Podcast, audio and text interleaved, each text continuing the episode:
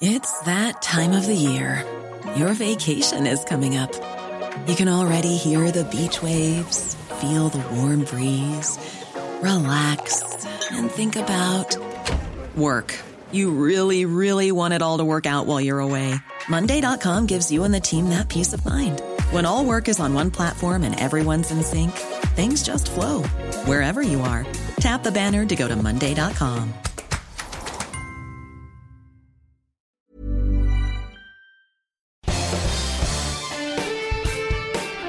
Esto es Me lo dijo Adela con Adela Micha por Heraldo Radio.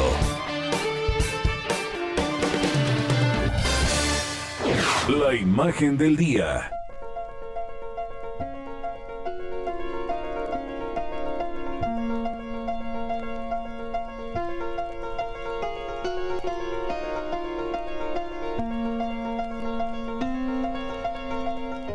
Toro embiste y se va con todo contra el Instituto Nacional Electoral y no le importa destruir la legalidad del proceso electoral ni atentar contra la democracia.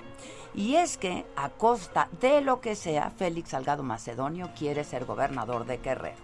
Y para ello cuenta con el apoyo de su partido, Morena, e incluso del presidente de la República luego de que el INE lo sancionara con el retiro de la candidatura por no entregar a tiempo su informe de gastos de precampaña.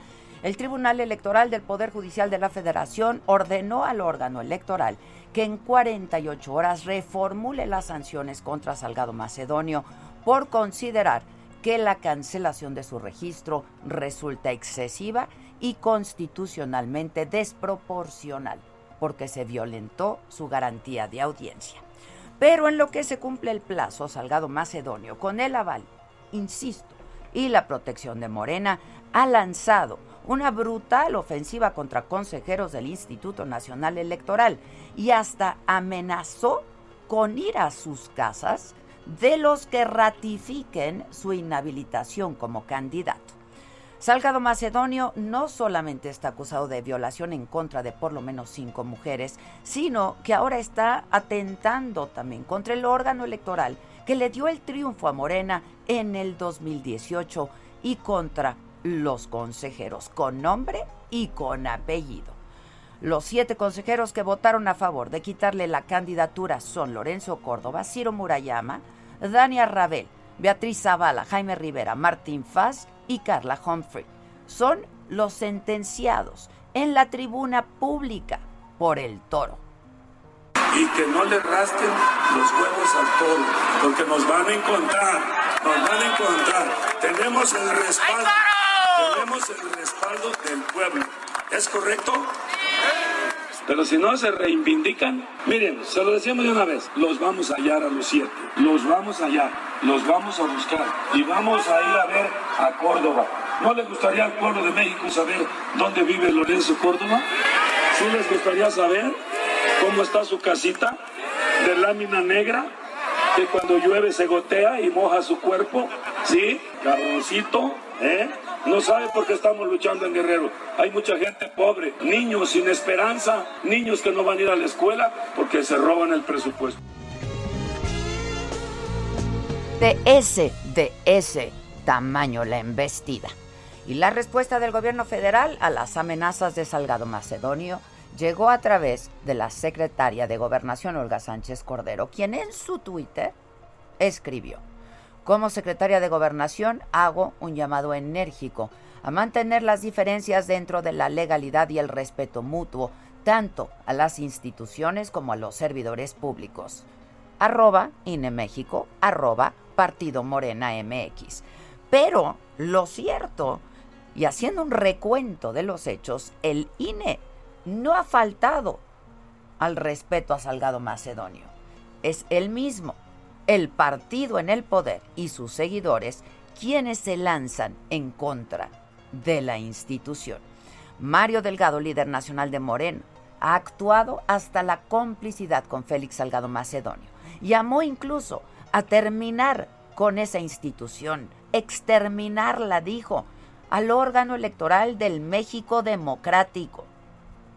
Por eso es un paso natural terminar ya con esta institución. Tenemos la autoridad moral y política para decirlo, porque la renovación de los consejeros que le tocó a esta mayoría no actuamos como ellos en el pasado. Elegimos a consejeros y les pedimos que se comprometieran con el pueblo de México, que se comprometieran con la democracia, no con ningún partido. Por eso ahora podemos exigir una actuación imparcial. Por eso ahora tenemos la autoridad para pedir que se actúe conforme a la ley.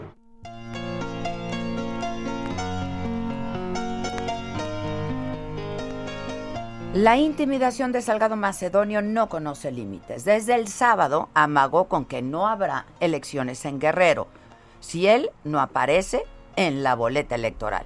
No hay, elección. No, hay elección. La condena a la escalada y el desafío a la autoridad de Salgado Macedonio es unánime. Para el ministro en retiro de la Suprema Corte, José Ramón Cosío, Salgado Macedonio podría ser acreedor hasta de una sanción de cárcel por violar el artículo 209 del Código Penal de la Ciudad de México que trata de amenazas. Las próximas horas serán definitorias. La autoridad electoral sesionará a las 6 de la tarde bajo el desafío y la intimidación de una turba. Salgado Macedonio y Morena atacan al INE y dicen defender la democracia. Pero no nos confundamos, ¿eh? Es el INE el encargado de salvaguardar la democracia en contra de quienes pretenden socavar los procesos electorales.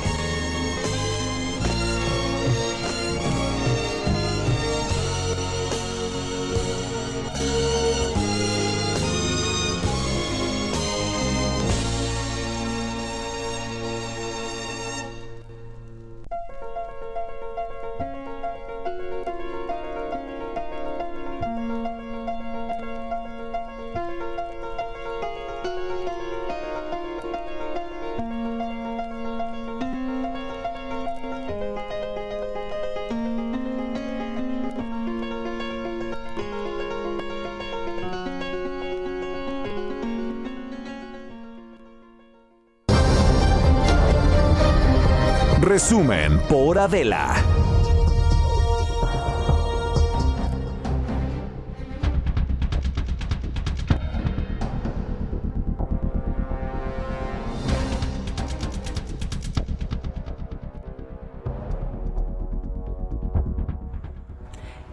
de la mañana con 7 minutos. Buenos días. Esto es Me lo dijo, me lo dijo Adela y estamos hoy a 13 de abril, martes 13. Unos se asustan por ahí, dicen que es de mala suerte. Para algunos sí, yo creo que yo creo que es de buena suerte. Creo que es de buena suerte y eh, pues no está siendo quizás tan de buena suerte para eh, pues la vacuna Johnson y Johnson. Eh, y es que esta mañana autoridades sanitarias de los Estados Unidos recomendaron hacer una pausa en el uso de la vacuna contra el COVID de Johnson y Johnson. Esto por precaución mientras se investiga si produce coágulos de sangre. La Administración de Drogas y Alimentos de Estados Unidos investiga seis casos reportados de coágulos sanguíneos en 6.8 millones de personas vacunadas en Estados Unidos. Por eso decía, martes 13, de buena suerte para algunos, de mala para otros. Sí, sí. ¿No? Sí, sí, sí. ¿Y lo que es? ¿Y lo que es? es? ¿Y lo que no? Pues no. ¿Y la que sirve? Pues sirve. ¿Y la que no? Adiós. bueno, pues con esa novedad de Johnson, caray. Y aparte, justo ayer que sale un análisis en donde es una de las vacunas que más confianza han causado los mexicanos. Y no hay, y no, hay. Y ahora ya no hay, ya no va a haber allá tampoco. Pues por habrá, habrá una, una pausa. pausa, una pausa. O sea, dijeron que no va, ya la Casa Blanca ya habló, dijeron que esto no va a tener un impacto significativo en el plan de vacunación. Tendrá un impacto significativo en los mexicanos que ya tenían su cita para este fin de Ajá, semana y sí. sus vuelos. Perdona. O sea, Perdona, era mi caso. Pero te la bueno, cambiarán. Por Moderna, este, o por Pfizer, pero dos pues viajes. dos veces. Yo quería ir una vez y volver. Pues sí, claro. Porque aparte que presumidos andaban los que ya lograron cita de es JJ, es Johnson y Johnson. Pues ¿qué crees, carnal? No. Doble viaje. Pero bueno, así está el martes 13. ¿Cómo Así ves? está el martes 13. Ni te cases, ni te embarques, ni de tu casa, ni te embauques, ¿no? Ni de tu casa te apartes. Ya no le hicimos caso. No. Ya no le hicimos caso. Ya Pues aquí estamos. Ya no hicimos absolutamente nada de caso en las recomendaciones de este martes 3. Bueno, pero este. ¿Y qué tal Félix? Ca- Macabroncísimo, ¿no? No, no, no. Félix Salgado Macabronio. Pues sí. Macabronio. Sí. Este, bueno, el, el hecho es que continúa el plantón de Félix Salgado Macedonio y sus seguidores afuera de las instalaciones del INE. Ahí está Antonio Anistro con la información de lo que ha ocurrido. Este, pues este, eh, eh, que ya no es desacuerdo, caray. O sea, este es un enfrentamiento, una embestida de este que se llama y se dice, se autonombra el toro al Instituto Nacional Electoral. ¿Cómo estás, Antonio? Buen día. Muy bien, Adela Maca, un gusto saludarlas hasta la cabina. Nosotros justamente, como bien dice, nos encontramos esta mañana en las afueras de las instalaciones de línea, donde permanece ya por un aproximado de 41 horas este plantón en apoyo a la candidatura del aspirante a la gubernatura por el estado de Guerrero, Félix Salgado Macedonio, así como de Raúl Morón para el estado de Michoacán. Justamente, Adela Maca, les comento, ayer por la noche en un mensaje desde el templete que tenemos eh, acá instalado en este lugar, Félix Salgado acompañado del dirigente nacional de Morena, Mario Delgado, anunciaron que aquí permanecerán hasta obtener una respuesta por parte de línea. Hace unos momentos, eh, les comento, los vimos salir de sus casas eh, de acampar, porque dicen que no pueden decirles casas de campaña, porque como no están en campaña, pues les ponen eh, casas de acampar. Esto después de haberse quedado aquí a dormir, salieron para dar las primeras impresiones y ambos aseguran pues ver con positivismo el panorama para este día. Vienen en son de paz, incluso dicen sin ánimo de crear conflictos. Salgado Macedonio hace unos momentos también comentó que ya no quiere conocer al consejero presidente del INE, Lorenzo Córdoba, ni conocer dónde vive esto después de las declaraciones que dio ayer respecto a esto. Recordemos, Adela Maca, que el Tribunal Electoral del Poder Judicial este, regresó los casos de Félix Salgado Macedonio y de Raúl Morón a línea para que vuelva a valorar el retiro de las candidaturas. Este día, a las seis de la tarde, se cumple el plazo de las 48 horas que el INE emite, para que el INE emita una resolución tomando en cuenta principalmente el derecho de la ciudadanía a votar y ser votador, o que también se tiene contemplada eh, sesiones eh, este instituto. Este es el reporte, eh, Adela, te comento, ya están empezando a llegar más simpatizantes aquí eh, al lugar, incluso Félix Salgado eh, Macedonio, ahorita en unas palabras que estaba comentando, eh, pues bueno, invitó a la gente a que se condujera eh, con, con, paz y con serenidad. Eh, incluso también acaba de comentar hace unos momentos que eh, independientemente cuál sea el resultado, ellos se retiran este día de aquí de este plantón a, las afueras de las instalaciones eh, de línea. Por la mañana, te comento como a las 7, 8 de la mañana, pues no mirábamos absolutamente nada de gente. Yo creo que también se eh, intuimos que se quedaron un poco dormidos por la pachanga que tuvieron ayer en la noche aquí, Adela. Bueno, pues sí, porque fue, hubo de todo, ¿no? Fiesta, música, chupe, de todo hubo. Exactamente, incluso en este momento estamos viendo al señor de la fruta, un tianguisito que se puso aquí con, con gorras, este, con camisetas playeras de morena, incluso chilaquiles, ya parece es una verbena popular.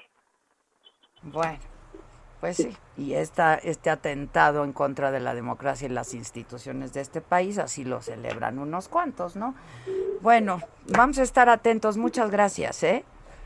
Gracias. Y hoy en la mañanera le preguntaron al presidente de esto, y él advirtió que después de la elección de este año podría él enviar una reforma al Instituto Nacional Electoral para que sea un órgano autónomo e independiente.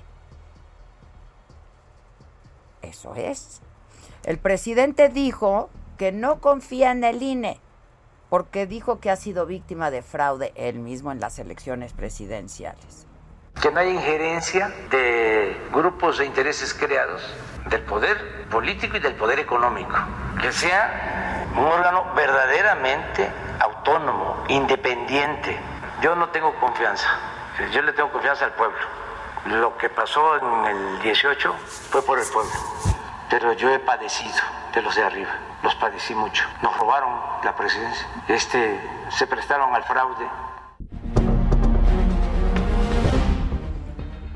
Eh, y bueno, sobre el consejero presidente del INE, les digo que en la mañanera se le preguntó al presidente López Obrador eh, y dijo, pues que él no está en su contra, pero ya también le recordó que es su último año, ya que está, que, que ya vence su periodo el siguiente año uno o dos consejeros más. Ya se les vence su periodo para que no se piense de que este, se está en contra del presidente. Ya él va a terminar, está por concluir su periodo. Acerca de una reforma que si hace falta, que hay que enviar iniciativa.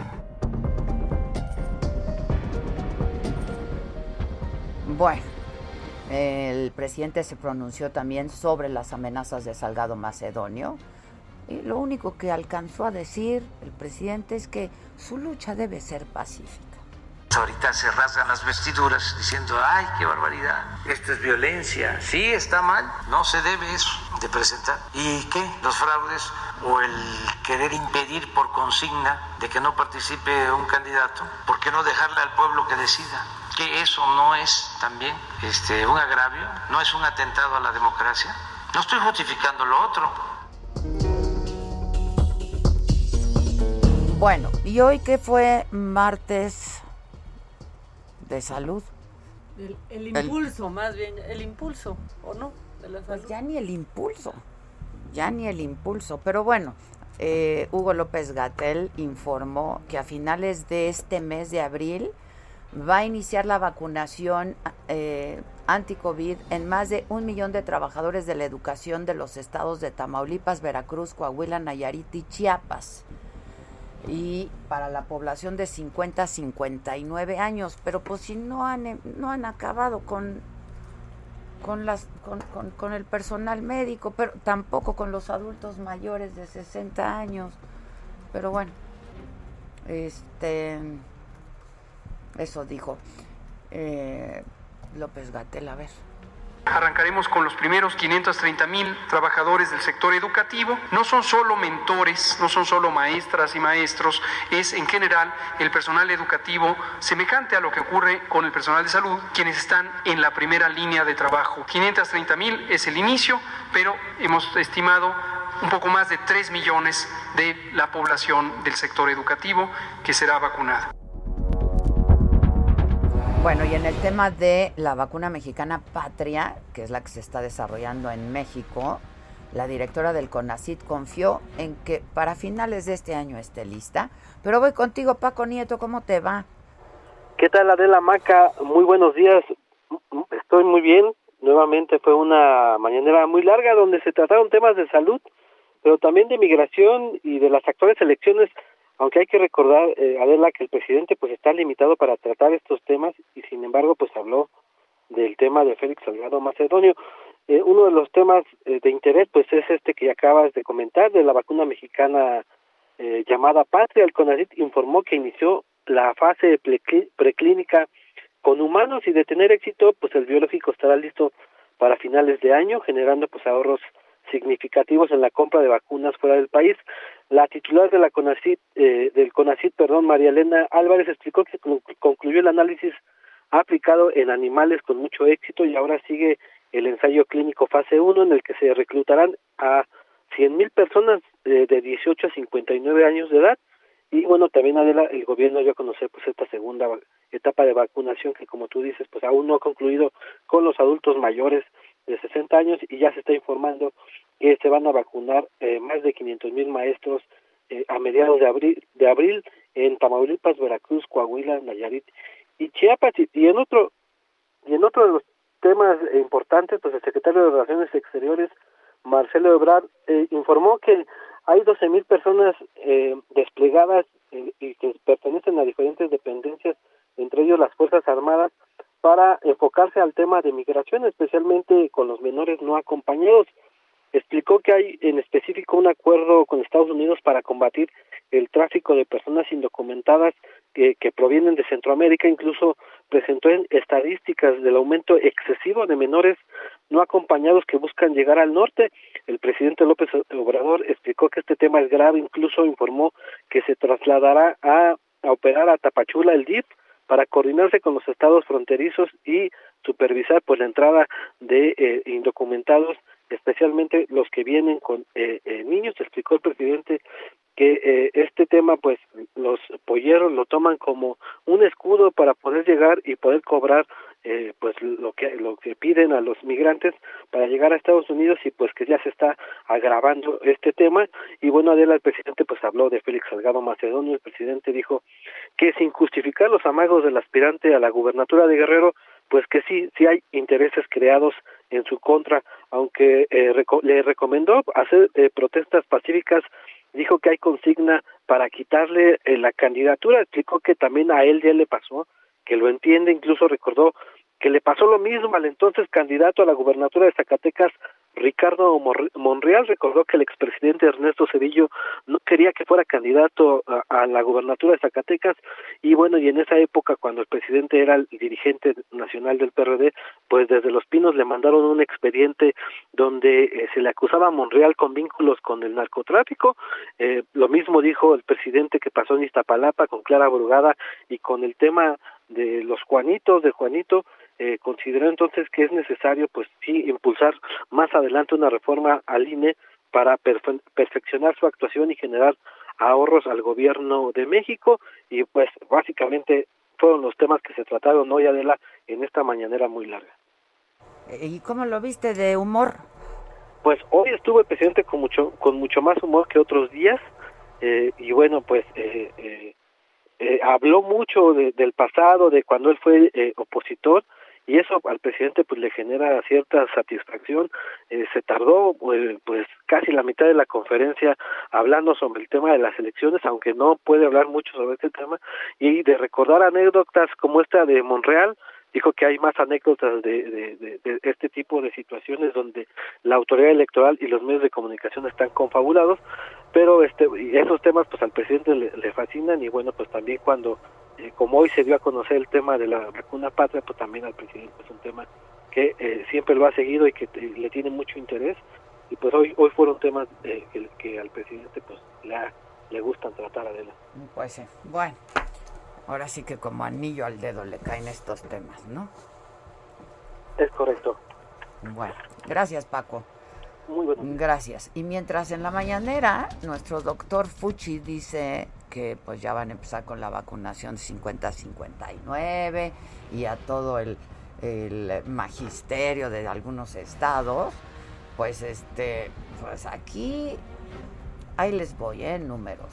Con una primera dosis, solamente con una primera dosis se ha vacunado al 40, prácticamente al 50% de los adultos mayores de 60 años solamente con una primera dosis.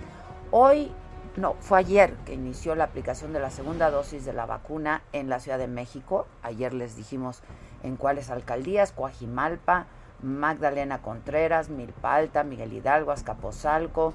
En total, 51.998 personas de estas cinco alcaldías pues ya tienen el esquema completo, ya su primera y segunda dosis. Ayer comentaba yo con alguien, estábamos pues viendo los noticieros y comentábamos de que por 50 mil dosis aquí hacen un mega, ¿no? Show.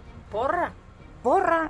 Cuando hay países donde ya está vacunado el 98% de su población, en Estados Unidos han habido días de 4 millones de vacunas en un día.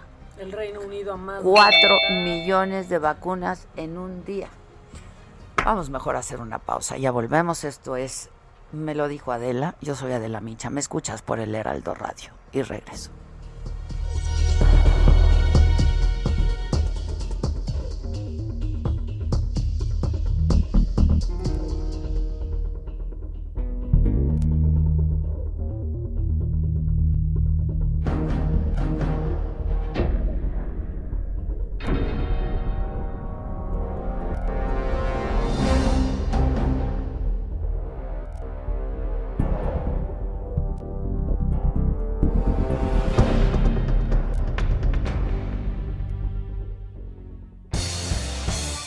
Eso es Me lo dijo Adela. Con Adela Micha. Escríbenos vía WhatsApp al 554905 9445. Continúa escuchando Me lo dijo Adela con Adela Micha. Regresamos después de un corte. Regresamos con más de Me lo dijo Adela por Heraldo Radio. Ruta 2021, la ruta hacia las elecciones presenta.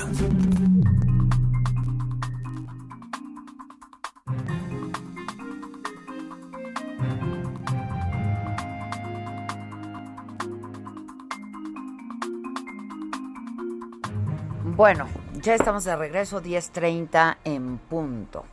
Y eh, pues yo eh, entré en este espacio hoy hablándoles de esta embestida de Félix Salgado Macedonio, con todas sus letras, con nombre y apellido, no solamente al Instituto Nacional Electoral, sino a los consejeros que votaron a favor de quitarle la candidatura, que son Lorenzo Córdoba, Ciro Murayama, Dania Rabel, Beatriz Zavala, Jaime Rivera, Martín Faz y Carla Humphrey. Y les he hecho el recuento también de en qué va este asunto. El Tribunal Electoral mandó de regreso al Instituto Nacional Electoral, eh, pues ahora sí que, pues la papa, ¿no? La papa caliente y la decisión de quitarle o no la candidatura a Félix Salgado Macedonio recae de nuevo en el instituto.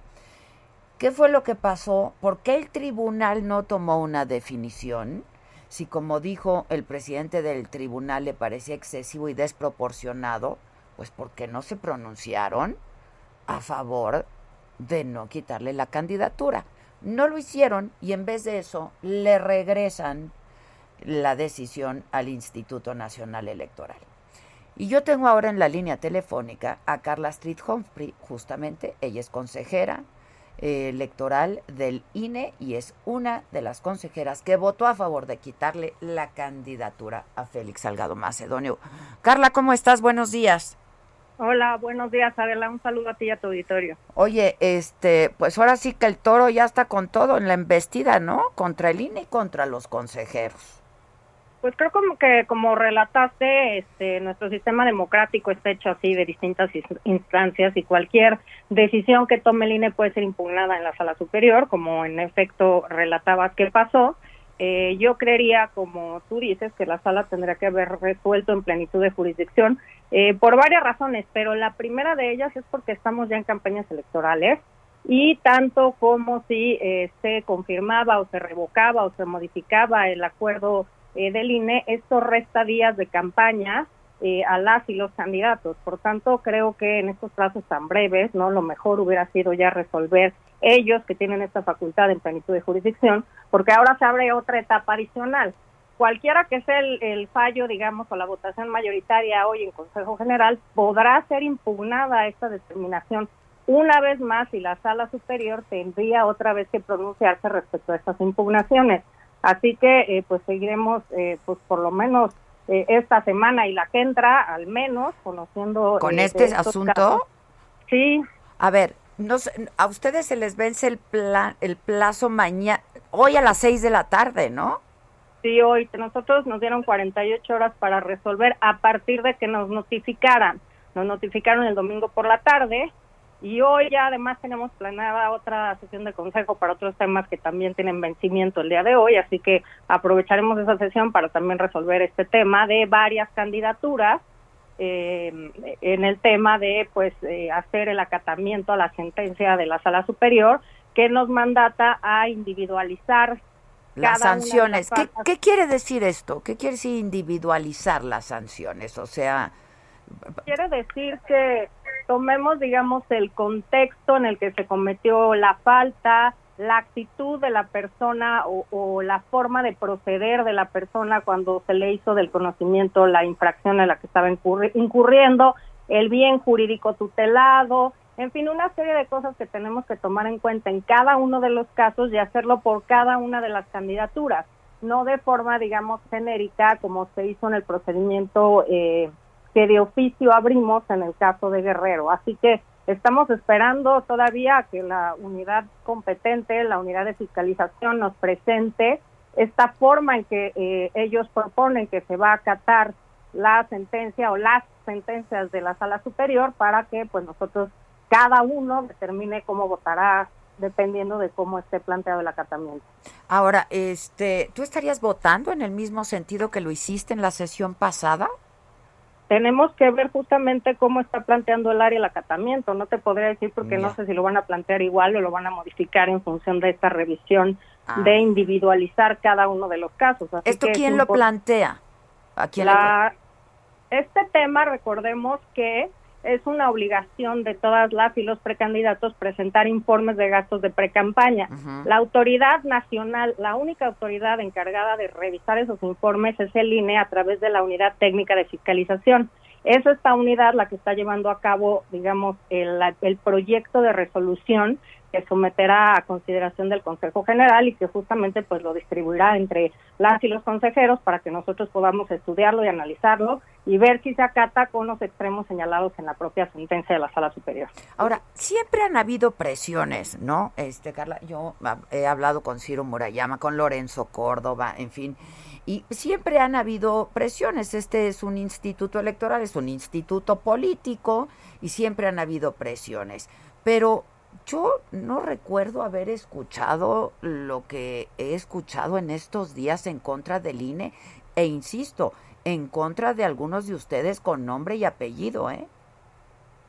Sí, la verdad es que pues en distintas etapas han habido presiones. Eh, este es un instituto, como dices, electoral, pero es el encargado al final de cuentas de eh, dar acceso por medio de las leyes y de las reglas que están establecidas a las personas a distintos cargos de elección popular. Así que las presiones, pues eh, siempre en algún momento son elevadas, son fuertes, son duras. Y creo que lo, lo que mejor protege eh, claramente la actuación de las y los consejeros electorales y del INE en su conjunto es el acatamiento de las leyes, porque claramente pues nosotros no hacemos las leyes, las hacen eh, las y los legisladores. Y bueno, las consecuencias de distintas acciones están también claramente establecidas en la ley. Y por tanto, creo que la presión, el debate duro y rígido y crítico se vale, pero eh, lo que no se vale es eh, intentar amenazar o intimidar a las autoridades, justamente porque nuestro sistema democrático después de 30 años nos ha enseñado que ha habido transiciones pacíficas entre distintos partidos políticos, incluso que somos ejemplo a nivel internacional de cómo funciona nuestro sistema electoral y que hay distintas formas también de impugnar las determinaciones eh, de, en este caso, del Instituto Nacional Electoral o de cualquier autoridad administrativa electoral. Hay una serie de tribunales locales, de salas regionales, de sala superior del Poder Judicial de la Federación, así que creo que es importante que todas y todos sigamos esta ruta jurídica por la que podamos garantizar nuestros derechos, por supuesto, si se está cometiendo alguna falta o alguna infracción, esta se corrija y nosotros tendremos la obligación, como en este caso, de acatar las sentencias de la sala superior, que si bien son ámbitos distintos, el INE es la máxima autoridad en materia administrativa electoral, la sala superior es la máxima autoridad en materia jurisdiccional electoral. Así que creo que esto es lo que nos ha traído hasta aquí, valorar eh, las instituciones, valorar nuestras leyes, las formas en las que se han ido reformando. Y recordemos además que eh, cada proceso electoral también dado, ha dado pie a reformas importantes. 2007 eh, se crea un nuevo modelo de comunicación política en la que los partidos políticos ya no pueden comprar espacios en tiempo eh, en radio y, en radio y televisión, perdón. En 2014 eh, pues se hace este Instituto Nacional Electoral, el INE es ahora el único que fiscaliza, por ejemplo hace nombramientos también de las y los consejeros locales y creo que son las formas en las que como ciudadanía nos hemos ido dando esta certeza y, el, y esa legitimidad y confianza en el funcionamiento de las autoridades electorales. Ahora, ¿estas intimidaciones podrían cambiar su sentido del voto o no? Digo, entiendo que pues ustedes todos son gente muy profesional, etcétera, pero pues esto podría vulnerarlos, ¿no? ¿No se sienten vulnerados, Carla? Eh, la verdad es que el sentido de mi voto estará solamente eh, guiado por lo que vea en ese proyecto de resolución, analice respecto al cumplimiento de la sentencia y de eh, la legislación que tenemos obligación que cumplir, nada más. Por supuesto, pues no es un ambiente, y lo digo también eh, por algunos consejeras y consejeros que también les encanta estar en medios de comunicación polarizando los temas. Creo que nuestra mesa es la mesa del Consejo General, es ahí donde debemos debatir eh, los temas y después claramente pues también explicar nuestras determinaciones, ¿no? Porque creo que es importante que la ciudadanía conozca qué está pasando en los procesos electorales, cuáles son los requisitos para que alguien eh, ostente una candidatura, para que un partido político se registre, cuáles son los topes de gastos de campaña, en fin, todo el entramado que tenemos para hacer eh, elecciones equitativas. Así que mi voto solo estará guiado por eso y yo creo que eh, cada uno de los partidos políticos y de los actores eh, en política en este momento, en este proceso electoral, pues deben tener claridad respecto al funcionamiento de nuestro sistema democrático y respecto de las rutas de cómo puede entonces impugnarse cualquier determinación que según cada partido o cada eh, persona esté violentando sus derechos. Ya. Este, bueno, pero sí está muy, muy cañón, ¿eh? La verdad, o sea, estos, estas embestidas y estos embates, este, pues no nos ayudan a nadie. Te diría que este, las instituciones en general están por arriba, incluso de las personas que las integramos en un momento dado, ¿no? Porque nosotros nos vamos en algún momento. Sí, ya lo dijo hoy el presidente, ¿no? Que a Lorenzo Córdoba, pues nada más le queda un año. Pues lo que le quede, me refiero a que lo que cuenta es qué hacemos dentro de las instituciones, qué hacemos para que se respete la ley, cuáles son los proyectos que impulsamos. Por ejemplo, en esta elección el tema de violencia política contra las mujeres, que es un tema novedoso y que hemos estado impulsando, el tema de la 3 de 3, que también ya conoces, el tema de, eh, pues que también se eh, los distintos órganos del Estado se integren paritariamente, en fin, creo que hay muchos otros temas de capacitación, por primera vez se va a votar desde el extranjero por Internet, poco tarde el INE o muy tarde ven eso, pero digamos, hay como eh, distintas cosas que se están haciendo novedosas eh, en este proceso electoral. Por eso lo que yo decía es lo que importa al final de cuentas es la riqueza de las instituciones y la fortaleza.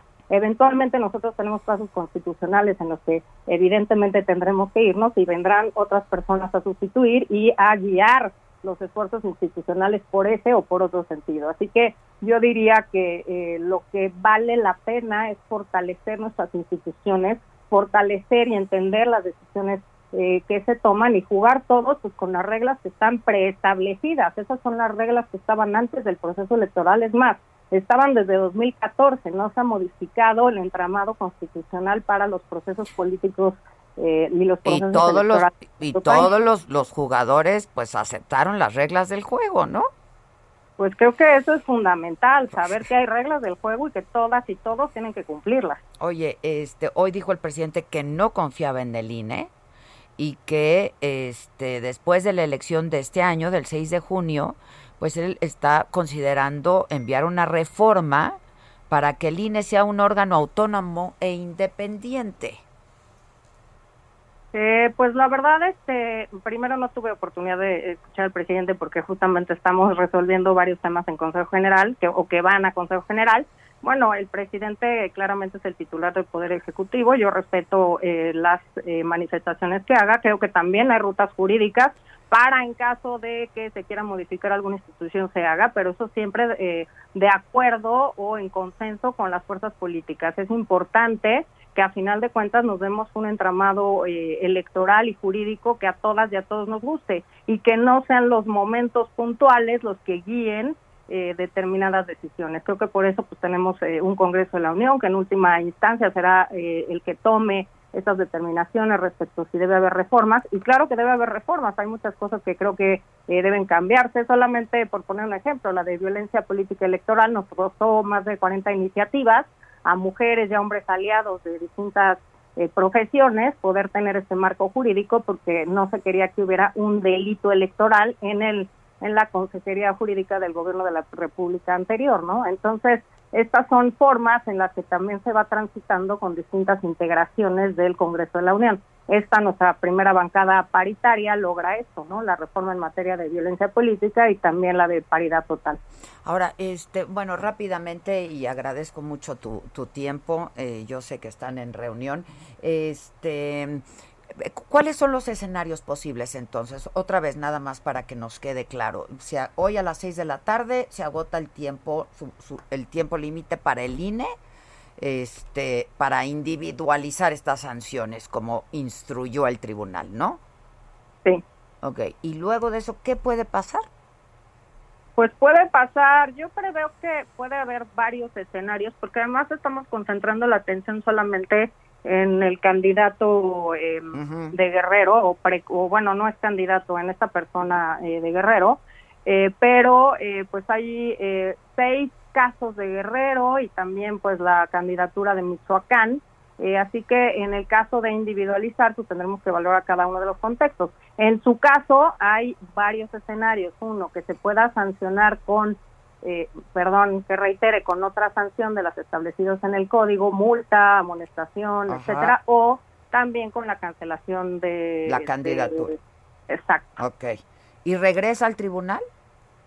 Pues seguramente, bueno, o sea, es una vía probable porque pues es una, prerrogativa del, del candidato y del, del y del partido impugnar en el tribunal. Ajá, okay. Es un derecho eh, porque tienen de impugnar cualquier determinación ante eh, la Sala Superior del Poder Judicial de la Federación y también podrían hacerlo distintos partidos políticos, en fin, ¿no?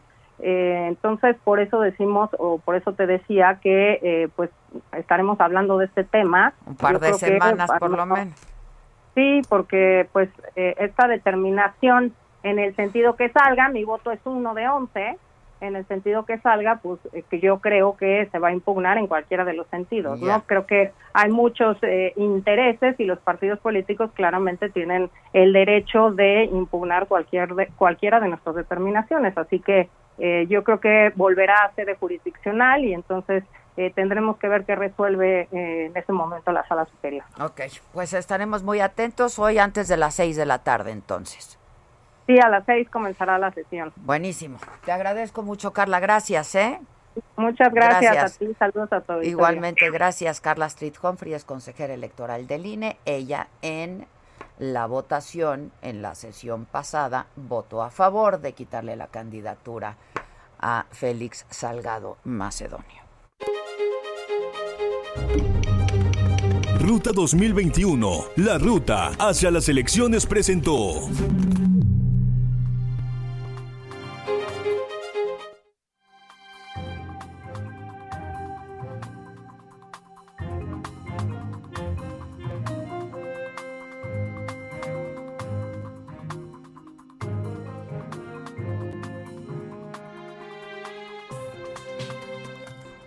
Estamos de regreso, este, y ahora pues vamos a hablar de eh, e, e, e, esta información que también compartimos con todos ustedes ayer, que em, hay una estimación eh, que va en el sentido de que en México se hubieran podido evitar 190 mil muertes durante esta pandemia.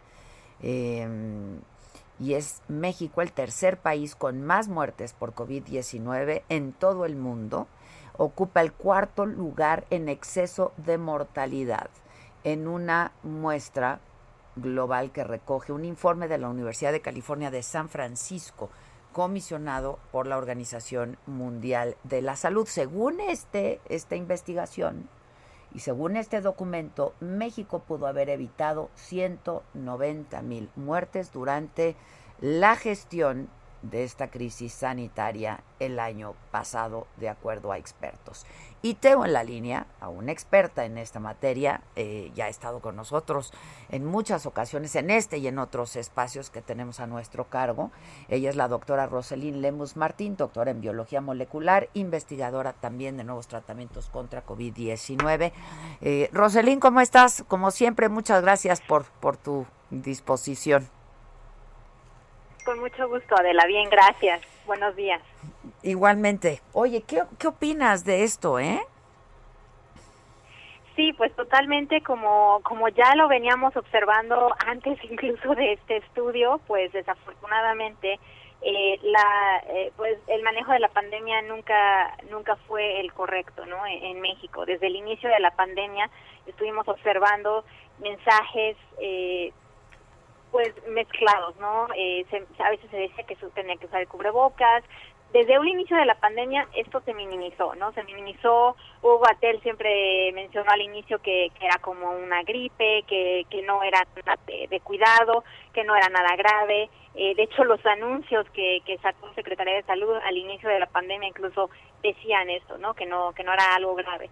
Eh, entonces, bueno, desde ese punto, eh, en aquel entonces hasta, hasta hoy, sí se pudieron haber evitado muchas muertes con el simple uso del cubrebocas. El que el presidente hubiera usado cubrebocas, el que se hubiera anunciado correctamente el uso de cubrebocas, eso hubiera evitado muchas muertes, ¿no? De hecho, eh, pues el Instituto Métrico eh, de Métrica de, de, de Washington también eh, había eh, ha sacado un cálculo de, de cuántas personas eh, pudieron eh, eh, no haberse enfermado y, y, cuántas personas, pues desafortunadamente, pues fallecieron, no hubieran fallecido.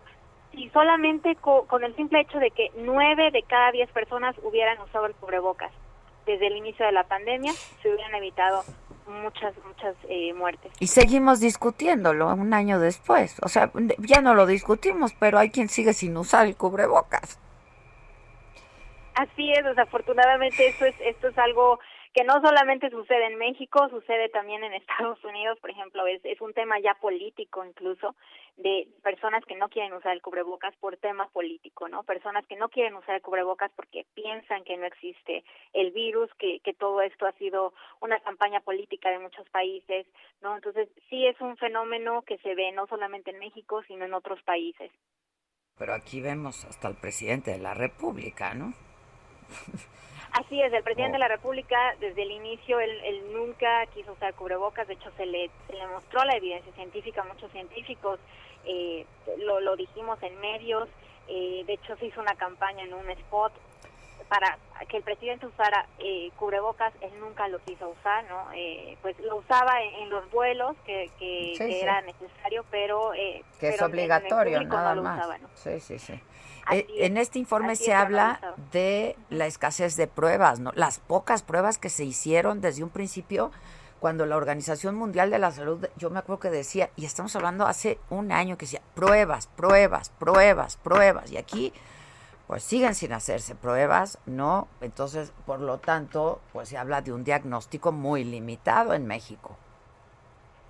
Así es, desafortunadamente en México no se hicieron nunca suficientes pruebas. Estamos siempre hablando de la positividad, el porcentaje de, positividad que indica precisamente cuántas pruebas se están haciendo. La OMS siempre decía que un, para que un país dijera que estaba bien controlada la pandemia, que se estaba llevando a cabo las medidas, que se estaba controlando eh, pues relativamente bien, eh, tenía que ser abajo de, de, del 20%, ¿no?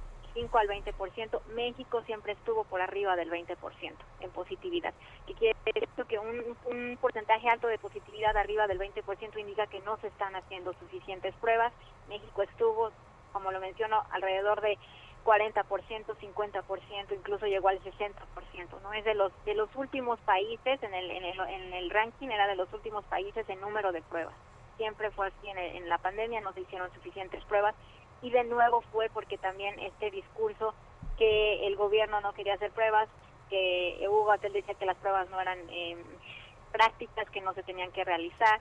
Entonces todo, todo este discurso al final, bueno, eh, afectó demasiado porque los casos asintomáticos precisamente son los que no se detectaban y esos casos asintomáticos son los que podían infectar a, a muchas otras personas silenciosamente y bueno, esas personas eh, infectarse y, y, también lo que lo que afectó mucho fue que hubo un punto muy muy crítico en diciembre y en enero donde los hospitales se colapsaron y muchas personas murieron en sus casas. ¿no? en este reporte igual se, habla de la alta proporción de muertes extrahospitalarias, que fueron alrededor del 58%. Entonces eso habla mucho de las desigualdades, tanto del número de pruebas, desigualdades en la atención médica, no hay suficientes médicos, no hay suficientes camas para atender a las personas que, se contagiaron. Y entonces, bueno, eso habla eh, expone realmente bueno el problema que se vive en México. Bueno no solamente en México sino también en muchos países expuso eh, la, la, cara de, de, la salud pública incluso de países en desarrollo no pero en México en particular se ve una desigualdad muy muy muy clara de personas que desafortunadamente fallecieron en sus casas Oye, este, ¿me dejas hacer una pausa, Rosalín, y regresamos para hablar un poco de estas vacunas AstraZeneca, AstraZeneca ahora Johnson y Johnson, ¿no? A ver qué, este, pues ustedes le han dado seguimiento a esto. Hacemos una pausa, aguántame tantito, unos minutitos, regresamos contigo. Es la doctora Rosalín Lemus Martín, doctora en biología molecular. Esto es, me lo dijo Adela Soya de la Micha. Ya regreso. Continúa escuchando Me lo dijo Adela con Adela Micha. Regresamos después de un corte. Esto es Me lo dijo Adela con Adela Micha. Ya estamos de regreso.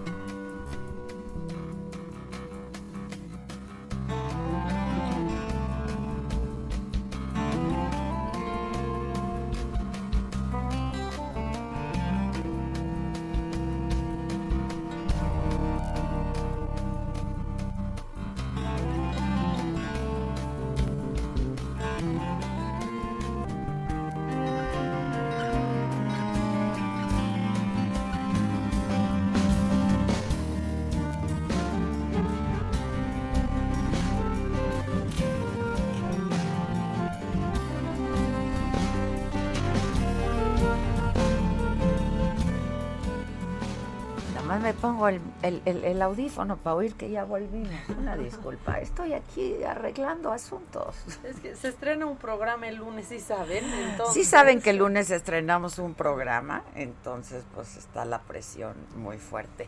Oigan, estábamos conversando, a quien le agradezco mucho además siempre su buena disposición, su disponibilidad y que nos haya aguantado el corte, a Roselín Lemus, ella es doctora en biología molecular, investigadora de nuevos tratamientos contra COVID-19 y estábamos hablando de este estudio y de este documento que se hizo público ayer en el sentido de que México pudo haber evitado por lo menos 190 mil muertes durante la gestión de la crisis sanitaria por COVID-19 en el 2020. ¿Qué de acuerdo a este estudio hicimos mal? Bueno, pues que no se hicieron pruebas suficientes, por lo tanto no había diagnósticos este no se usó el cubrebocas, no se guardó la sana distancia, no se tomó en serio algo que ha demostrado su virulencia, no solamente su seriedad, pero su virulencia. Pero yo te pedía que te quedaras en la línea, Roselín, también para hablar ahora de las vacunas. Este, tú ya, pues, ya, ya tienes las dos dosis, ¿verdad? Te tocó Pfizer, ¿no?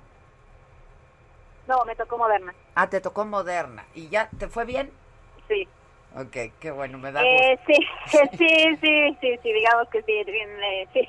Ok, es que yo ya iba, yo ya iba hay unas este cosas ahí de circulación, pero... Ya, bueno, pero es que tú tienes algunos, problemas de circulación, pero... pero... Claro, tengo antecedentes que justo ahorita platicamos de esto justo con lo de AstraZeneca y Johnson Johnson, pero, pero sí. Ok, oye, a ver, si yo quiero que me digas, porque yo ya voy por mi vacuna, bueno, iba por mi vacuna el viernes de Johnson, ¿no? este y, pues que están en pausa.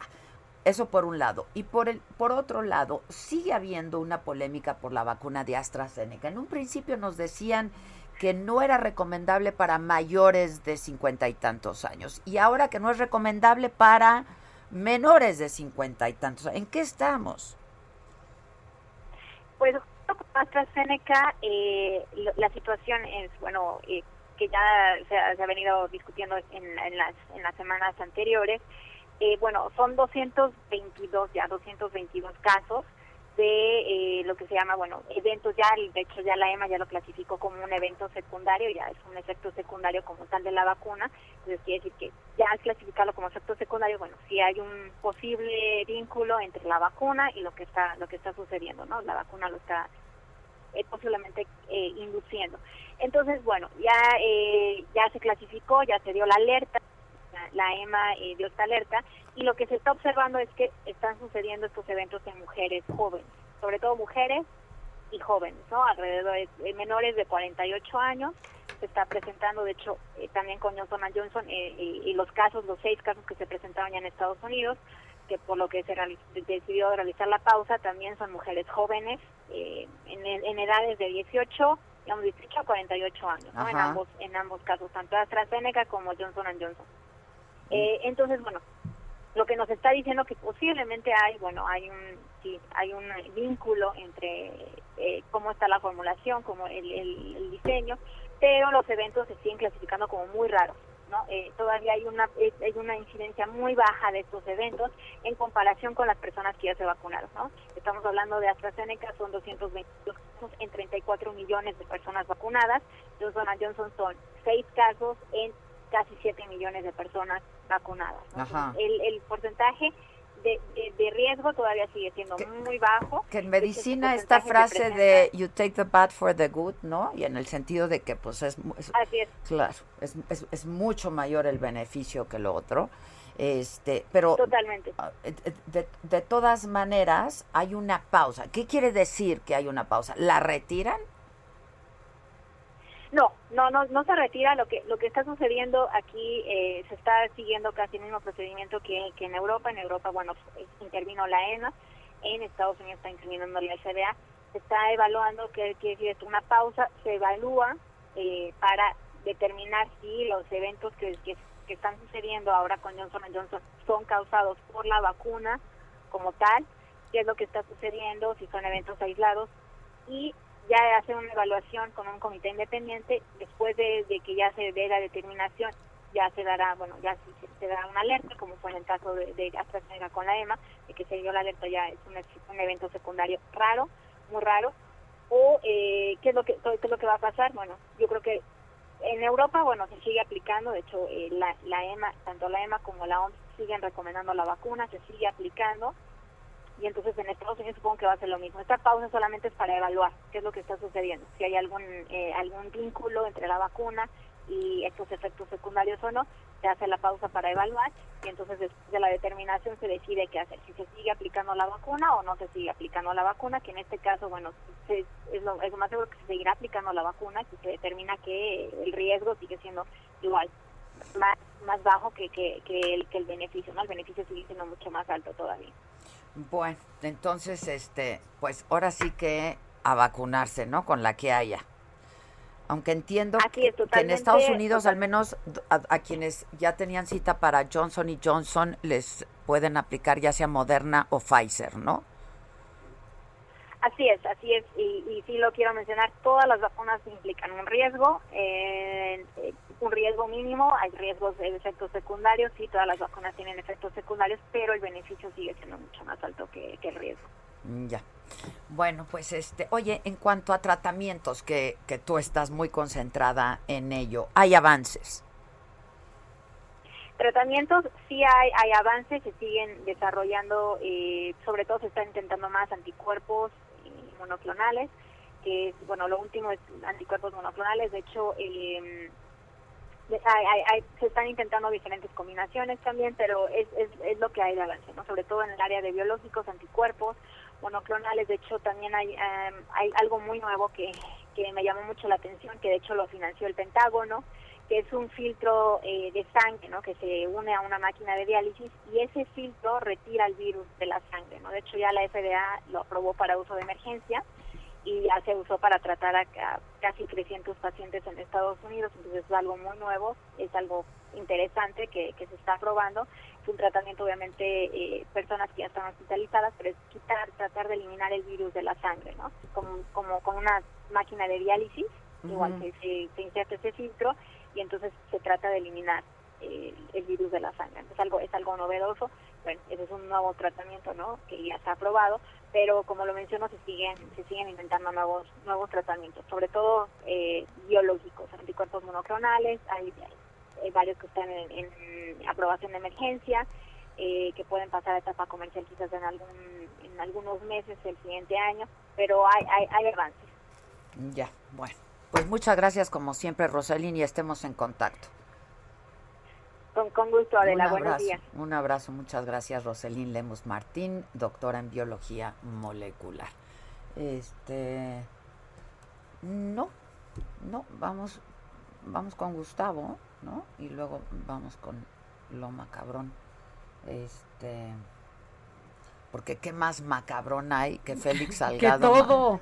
Macedonio, que la hay pausa para la Johnson, que. o sea, Macabronio. Es que está muy de martes 13 este programa, muy macabrón. muy macabrón. este. La verdad. eh, Ay, nos están preguntando si sabemos si en Dish se ve el Heraldo. Pues no ha no estado sé, en la lista. No, yo no lo he visto. No ha estado en la lista, pero pues tienen tiempo para hacer su cambio pertinente y prudente. Por lo pronto, si tienen megacable, no, ahí no nos vemos. Entonces necesitan Total Play, Sky, Axtel, Y, Easy. Easy, Total Play, Total Play, Sky, Axtel y Star TV. y Star TV. En la Ciudad de México nos agarran. Es ahí en televisión el 10, abierta, en el sí. 10. En el canal Ay, 10, bueno. televisión abierta. Pero pues si no, vayan haciendo el cambio, se los, está, se los dijimos hace semanas, se los decimos ahora, estamos a 13, arrancamos el 19, tienen tiempo, no dejen todo para el final. Van, van a estar como la verificación del coche. Oh, sí, sí, sí. O sí. No, de un ave, ¿eh? de un ave, porque si no se van a perder de mucho. Gustavito Prado, ¿cómo estás? Adela, ¿cómo te va? ¿Bien a ti? También, ¿cómo ¿No estás estás, feliz Maca? que ya nos vamos a ver el próximo lunes? Ay, sí, por fin, ya es un respiro, Ya, una maravilla. ya. Guau. ¿Estás listo, No, qué listo? gusto. Y yo ya vacunada, Sí. Manis, porque... ¿Ya estás vacunada? No, no, pero yo me voy a vacunar porque, ¿sabes qué? Ya no puede uno estar esperando. No, pues no, a mí también me urge. Te urge, te urge, te urge. Solo de la Johnson No, y. Johnson ahorita espérense tantito. Pero no, no, no, vamos a guardar nuestras sanas distancias, aquí todo va a estar Sí. sanitizado, mucha, mucha protección. Pero ya te- Maravilloso. te veo aquí el próximo martes, ¿va? Eh, qué bueno, Adela, qué bueno, Maca. ¿Cómo va la dieta, Gus? Que te preocupaba hasta el 20 que vienes. Calla, malvada. No me Dios vas a mío. poder abrazar porque no te van a alcanzar las manos para poder rodear tanta cara. Te abrazamos las dos, una de cada lado. Tú no te preocupes. Exacto, exacto. Ah, bueno, Yo soy experta en cubrir las panzas de algunos. ¡Experta! Se tiene una técnica desarrollada, ¿eh? Yo ya tengo mi técnica desarrollada para que Oye, pues, al qué- acompañante no le vean la, que la- salga flaco en la foto. protuberancia, güey. O sea, No, pues qué maravilla. Sí, sí, sí. Ah, es, no, pues es- sí. Se- yo se ya, te voy a enseñar, Gus, ya te voy a enseñar. Bueno, ya veré con es una técnica que podría patentar, Es que ¿eh? de verdad, no puede uno hacerse acompañar por unos gordis. Yo solo no podía creer que haya dicho la siguiente frase. A ver, ven acá para taparte la panza para la foto. A ver, hazte para acá. A ver, ven para acá. Pero lo dijo de una manera muy amorosa, la verdad. Y sí se salvó la foto en gran medida gracias En a ese gran movimiento. medida, en gran medida. Ya se la Pues sabe así le voy a una de hacer. todas, Ya te enseñamos luego para que entiendas. Exacto. Órale. Vas, mi. Bueno. Oye, pues te mandé ahorita ahí a tu WhatsApp una imagen muy curiosa de la... Es un cómic de 1997 de Archie, Betty y Verónica. De hecho, es el número de, de Betty de 1997. Y resulta que ahí están haciendo una historia que sucede en el año 2021. Y están muy contentos los papás de Betty, que es la güerita de Archie, y están diciendo, hija, ya apúrate, ya tienes que llegar a la escuela. Y le dice la muchacha toda galáctica, porque está vestida del futuro, no te preocupes, mamá, todavía tengo 30 segundos. Y dicen, ay, los chicos de ahora tienen tanta suerte, simplemente pueden ir a clases directamente en su cuarto a través de la videocámara. Y resulta que todo el cómic se trata de una historia de lo que en aquel entonces estaba 25 años en el futuro, donde los muchachos van a la universidad a través precisamente de la videollamada y que de hecho Verónica, que es la de pelo negro y que de hecho es muy rica, entonces ella tiene... Es la riquilla, es la riquilla. es la riquilla. Tenía como una especie de robot que la ponía enfrente de la pantalla y entonces ella ya nada más ponía cara de, ah, sí, estoy tomando clase.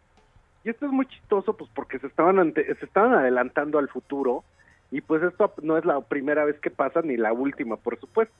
Entonces hay una revista que se llama la revista Life, que es la misma revista Life de los 50 que fueron a Camelot con Kennedy, que hacían estos super reportajes en blanco y negro, donde salió María Félix, un montón de personajes.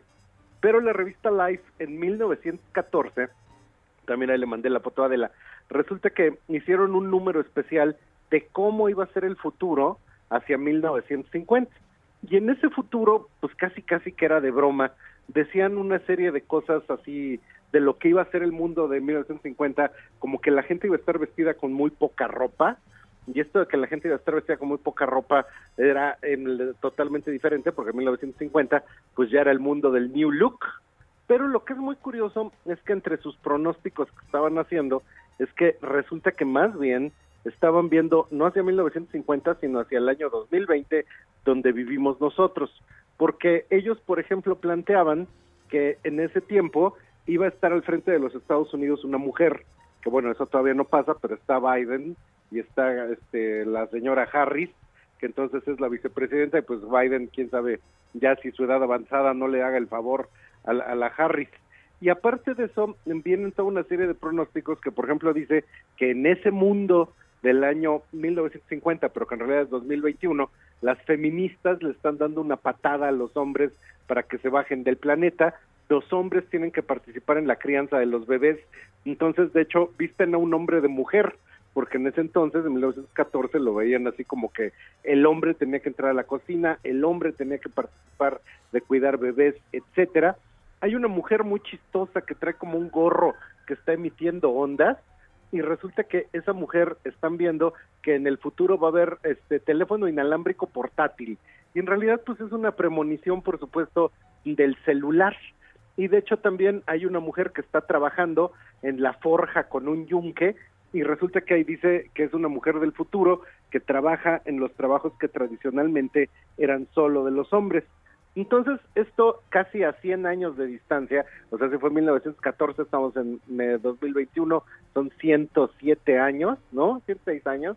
Entonces resulta que le dieron a todo en esto que casi era cómico, pero estaban viendo cómo vivimos nosotros y cómo de repente, aunque se nos olvida, pues sí hemos avanzado bastante y hemos ido un montón de pasos en el futuro y un montón de pasos adelante, precisamente porque nosotros sí tenemos acceso a todas estas tecnologías, a todos estos cambios sociales, y pues eso creo que es eh, fundamental pensar que muchas veces la ciencia ficción o las historias o las imágenes se adelantan a lo que va a pasar.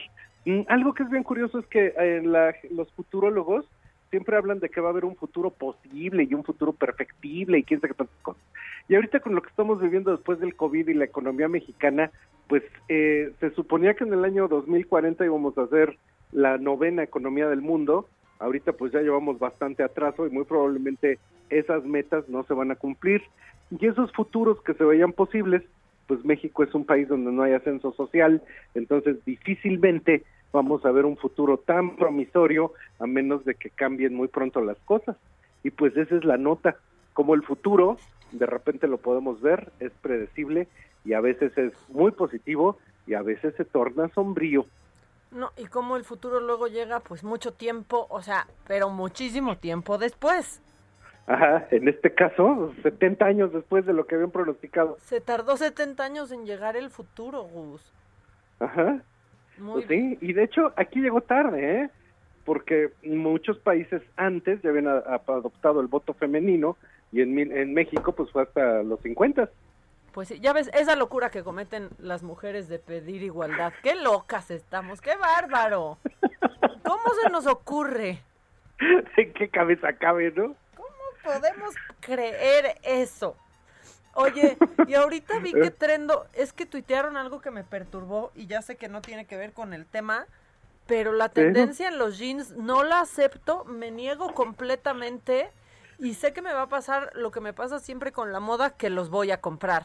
¿Qué son esos jeans horrendos? ¿Cuáles de todos? Pusieron Porque- unos ahí que están hechos nada más como de la parte del cinturón de los jeans. Otros todos Eh. ahí que traen, que parecen un cometa. No sé, esto, está muy perturbador eso, Gus. esa Bueno, pues fíjate, esos que están hechos nomás como del cinturón de los jeans, ya Margiela ya había hecho una propuesta que inclusive ya lo había sacado en edición este, H&M. Y de hecho, básicamente esto lo que se está viendo es que pues siempre en Central San Martins o las personas que están experimentando con la silueta, pues están viendo precisamente cómo poder hacer un pronóstico futureable de por dónde va a venir este, el, los jeans que están por venir. Y una cosa que sí ya habíamos hablado es cómo se está transformando la silueta y de hecho de manera masiva se están empezando a ver mucho estos que son la cintura del jean, pero dejan ver la piel como en el lugar donde deberían de estar las bolsas. Y eso es un poco sexy, digamos, probablemente yo no lo use porque le puede dar un ataque al corazón a la gente que me vea, pero pues tú que estás jovencita Híjole, no sé. y que tienes tan buen torso, según he visto en Instagram, pues Ah, seguramente me, sí me lo vas a diste poder like, utilizar. Gus, me diste like. Pues sí, como no, pues, Perfecto. cuerpazo. Perfecto, no, yo te agradezco. Oye, pero no, es que estos jeans, o sea, sí, no hay a quien se le puedan ver bien, sí creo. Y otra cosa que sí me gustó, que también, para que veas cómo te sigo, que pusieron arroba Trendo México, el rompavientos que se convierte en casa de campaña, ese sí está increíble. Pues sí, ese, esas son las formas de que podemos tener hasta dónde vivir y dónde refugiarnos, ¿no? A través de una ropa que pueda ser transformable y adaptable. Que son conceptos casi como los que de repente sacaba James Bond. Ya ves que de repente James Bond estornudaba y el coche se le convertía este, en departamento o cosas así. Entonces, son los motivos de la innovación. Y eso lo vamos a estar viendo mucho, porque ahorita la gente, como está arrugada, de la- de- está aburrida de no moverse con la ropa, etcétera, entonces pues está buscando cómo cambiarlo. Y eso que dije arrugada es que precisamente está apareciendo en redes un movimiento en contra del planchado, que dicen que el Yo planchado estoy ya en es ese así como movimiento. una, una cosa del pasado que no que el planchar la ropa pues no contribuye al calentamiento global y que básicamente todos arrugados pero contentos. Híjole, a ver, pero es que no hay cosa más triste que ahí de puberto, cuando uno todavía vive en casa de sus papás y le hacen a to- todo a uno. Cosa más triste que sacar unos jeans y que tengan la raya marcada. Híjole, o sea, la raya marcada de los jeans es una tragedia. Por eso ya está pasando, pero resulta que hubo un tiempo en el que en las casas hasta las sábanas planchaban. Las t-shirts planchadas, o sea, raya en la manga, que se te levantaban ahí horrible. Bueno, ahí se notaba a quién lo cuidaban mucho en su casa. Sí, pues sí, ahí llegabas con, ah, o sea, el jean deslavado inclusive, de que le tallaban con la plancha y para que quedara la raya perfectamente hecha. Ya, bueno, pues sí, entonces ahora seremos arrugados pero contentos. Híjole, pero no una playera arrugada, así con el vaporcito. Esa está muy decente, ¿no? Bueno, pero también una cosa que ha pasado es que precisamente los textiles actuales No necesitan tanto, ¿no? y que no necesitan tanto. De hecho, a todo mundo se le olvida, pero todo el algodón actual tiene sanforizado, que hace muchísimos años todo el algodón se encogía y pues ahora ya damos por hecho que no se va a encoger. Sí, o sea, yo tengo playeras que ya a la segunda lavada ya las usa mi sobrina de cuatro años, de tres años. que se hagan chiquitas. Que de hecho eso también era antes, hace como 20 años, la característica de la moda rápida, la moda pronto, que era como muy poco durable, muy encogible y ahorita ya tecnológicamente pues ya aguanta mucho. Pues, Pues, son los cambios que siempre se andan dando, pero esos cambios también van a incidir profundamente en lo social, ¿no? Y con eso lo vamos a continuar viendo el resto del tiempo. Pues muy bien, Gus. Por lo pronto, ve planchando el jean y la playera Sí, ¿no? que te Qué vemos emoción. aquí el martes. Por favor, las quiero mucho. Siento ¿eh? que voy a llorar de emoción nos vemos. de verte. Ay, yo también. Bueno, pues Bueno, aquí nos vemos bien planchaditos. Bye, bye. Órale, abrazo, bye, bye. Ahí está. Gus Prado y pueden seguir absolutamente todos los temas de los que habla en trendo.mx arroba trendo México. Ahí está eh, su cuenta. La verdad es que a mí me encanta siempre platicar con, con Gustavo porque pues nos da un buen panorama, nos dice qué viene y nos asusta a veces.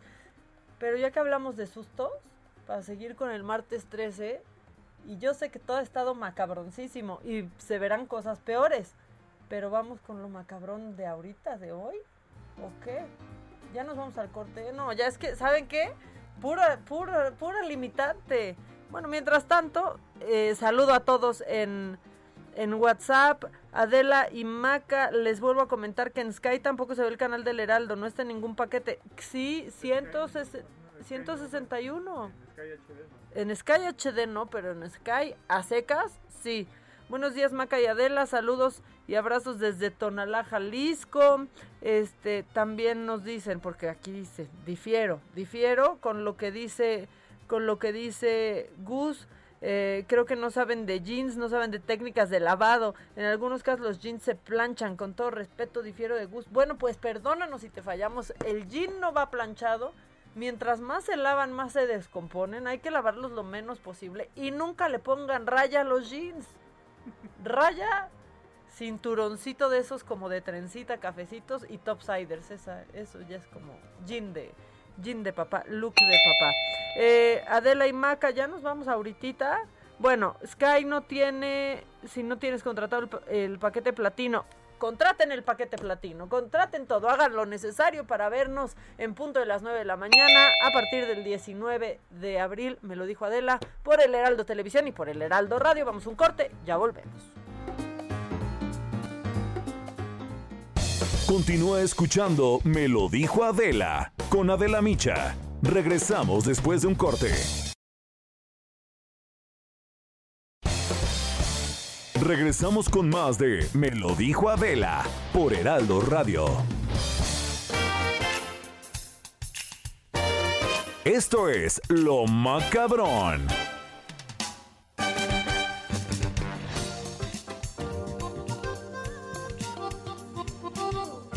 Bueno, ya estamos de regreso. Ahora, en el corte estábamos platicando porque eh, preguntaban en Facebook sobre las vacunas. Yo estaba contando que pues justo ayer mis papás y una tía fueron vacunados y pues no, no fueron grandes eh, malestares los que, los que tuvieron, esa es la verdad. Si acaso sueño, ¿no? Fuera de lo normal y un ligerísimo dolor de cabeza y hoy están perfectos y deseo que así estén todos los que se estén vacunando ya con la segunda dosis, eh, porque bueno, pues no está pasando más. Felices estaban por la organización en CEU, eso también hay que decirlo. Bueno, lo macabrón, empezamos con lo macabrón y es que se está haciendo viral este video de eh, John Te Llamas, de John Ackerman, que pues ahí estaba en pleno enlace y pues se nos enojó mucho porque como que lo interrumpieron, como que lo interrumpieron porque querían pasar por un libro que estaba del otro lado. Esto fue lo que sucedió. Échalo, Kik. final y más allá de que esto ocurre este, tenemos una situación de este, división este, clara Sí, profesor. Alguien se le acercaba al profesor John Ackerman eh, a hablarle en este momento y él estaba muy, muy concentrado con nosotros, ayudándonos a comprender lo que significa. Estaba este muy, muy concentrado y muy, muy enojado con quien osó meterse a ese enlace que estaba viendo toda la República. Estaba muy, muy concentrado y sí hizo mucho, pero mucho coraje. Y obviamente es viral. Y por estas cosas es que ya nos surge estar también en tele para que pudieran tener este visual. Pero, pero ya viene, ya viene. Ya el próximo lunes nos vamos a poder reír a nuestras, a nuestras anchas. Ya Adele y yo habíamos platicado todo lo macabrón que está sucediendo afuera del INE, que si la rascada de los huevos, que si dónde vive uno, que si un este, pues hay un ataúd con los nombres de muchas personas y, y de Lorenzo Córdoba y demás. Bueno, bueno, bueno. Pues sí, también hay tiempo para cantar porque el arte nos salva. Y así cantó Mario Delgado. ¿Es el cantante Quique de los Yonix? Sí, ¿verdad? Zamacona se apellida, ¿no? Así cantaron, así cantaron. Hay un sentimiento.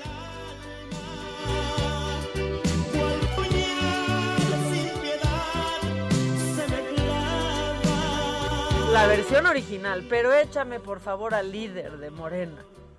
Mari. Un dolor,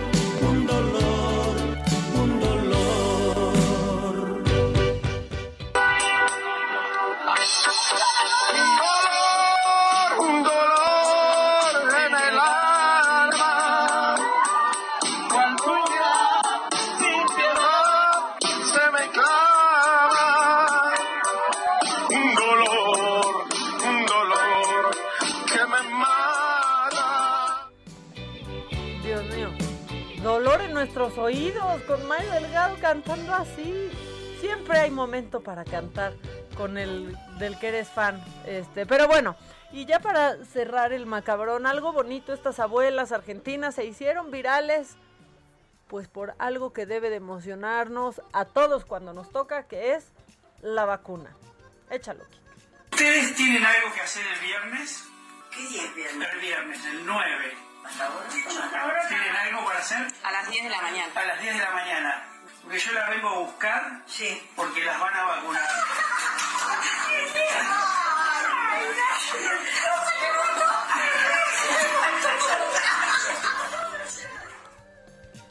Está muy bonito, ¿no? Está, la verdad es que muy bonito. Pero bueno, ya se vacunaron, reportan que están bien y hoy es martes y yo creo que están listos nuestros abogados, el entusiasta Ilan Katz y Claudia Aguilar, eh, a, quien, a quienes recurrimos siempre, siempre que, que tenemos eh, alguna duda e inquietud, pues ya están listos como cada martes. Buenos días amigos. Hola Maca, ¿cómo estás? ¿Qué onda, Hola, Clau? ¿Tú Qué cómo bienvenida. Ve, claro. Oigan, ya está, ya está Ilan también ahí, ¿no lo escuché? Sí, aquí estoy. Ah, ya, el entusiasta. ¿Están Laura listos? Porque ya el próximo martes nos vemos en la tele ¿eh? y nosotros nos vemos ya por fin en vivo y a todo color. Creo que eso es lo más bonito, vernos por fin en vivo y a todo color. Llevamos más de un año, Maca. Llevamos, o sea, yo creo que más veces han entrado por teléfono que presencial. Qué tristeza, qué tristeza. Pero, pero bueno, eso ha fortalecido nuestra amistad, amigos. ¿De qué quieren hablar hoy?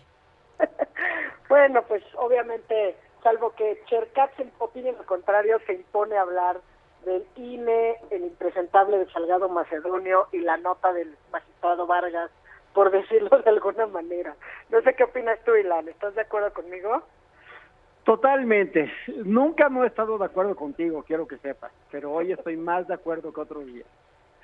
Y esto porque además pues hoy eh, se cumplen las 48 horas y el INE está, entiendo, citado a resolver esta tarde para dar cumplimiento a la sentencia dictada por el Tribunal eh, Electoral del Poder Judicial Federal, donde, bueno, como sabemos, por una mayoría de cinco votos aprobó el proyecto que presentó el magistrado Reyes eh, y al cual, bueno, pues claramente se opuso, no el magistrado Reyes Rodríguez y al cual se opuso vehementemente, primero en la sesión el magistrado presidente, el magistrado Vargas, en una defensa, digamos que ya excede de los límites del entendimiento humano de Félix Salgado Macedonio, y que luego se lanzó a tuitazos a tratar de, pues la verdad, de orientar una discusión en redes en el sentido de que el tribunal había dicho otra cosa que no es lo que está en la sentencia, que es precisamente pues lo que vincula al árbitro de esta jornada electoral que es precisamente el INE y que tendrá que cumplir el día de hoy.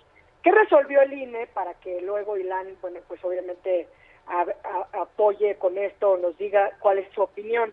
La verdad es que por decirlo muy sencillamente, eh, el INE resuelve, más bien el Tribunal Electoral le ordena al INE que resuelva o que cumpla una sentencia, pero le establece algunas cuestiones muy claras. O sea, lo que ya dijo el tribunal es que las personas que acudieron a impugnar, incluye, incluyendo desde luego a Félix Salgado Macedonio, sí tenían el carácter de precandidatos, ¿no? Y que por haber tenido ese carácter de precandidatos estaban obligados a presentar estos informes a los que les obliga la ley de ingresos y gastos de precampaña, que no fueron presentados. O sea, no está hablando de una extemporaneidad, sino dice fueron omisos en la presentación de estos informes de ingresos y de los gastos de precampaña. El INE, contrario a lo que dice el magistrado José Luis Vargas, le eh, afirma la mayoría del tribunal, no violó en perjuicio de estas personas la garantía de audiencia, que eso es muy importante. Eso quiere decir que, en resumen, se confirmaron todas las faltas que el INE encontró al momento de emitir la resolución que fueron impugnadas ante el tribunal y que, sin embargo, ¿qué es lo que tiene que hacer ahora el, IN- el- el- el INE para poder cumplir con lo que resolvió el tribunal? Individua- individualizar las sanciones. Le dijo, oye, fíjate que tienes que sentarte a valorar la gravedad de las faltas cometidas.